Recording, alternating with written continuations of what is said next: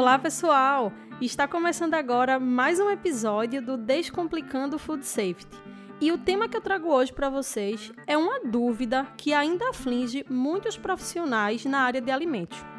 Afinal, qual a diferença entre segurança alimentar e segurança dos alimentos?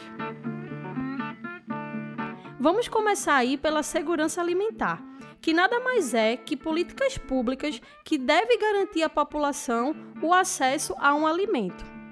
E essa garantia, pessoal, deve atender a população de uma forma quantitativa, ou seja, deve ser em quantidade suficiente e nutricionalmente adequada para manter aí o indivíduo saudável. Já a segurança de alimentos se refere a práticas que garantem a qualidade do alimento ou seja, são medidas que protegem os alimentos de riscos aí que podem causar danos à saúde do consumidor. Então, existem vários riscos que podem trazer danos à integridade do alimento e, consequentemente, se esse alimento for consumido, pode gerar aí alguma doença ao consumidor.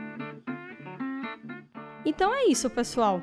Essas são as definições e eu tentei trazê-las da forma mais clara e objetiva possível. E se vocês ainda tinham alguma dúvida, espero que essa explicação tenha ajudado.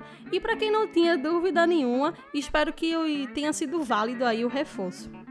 E sim, se quiser aprofundar mais sobre esses dois temas, acesse o link que está na descrição desse podcast e até a próxima.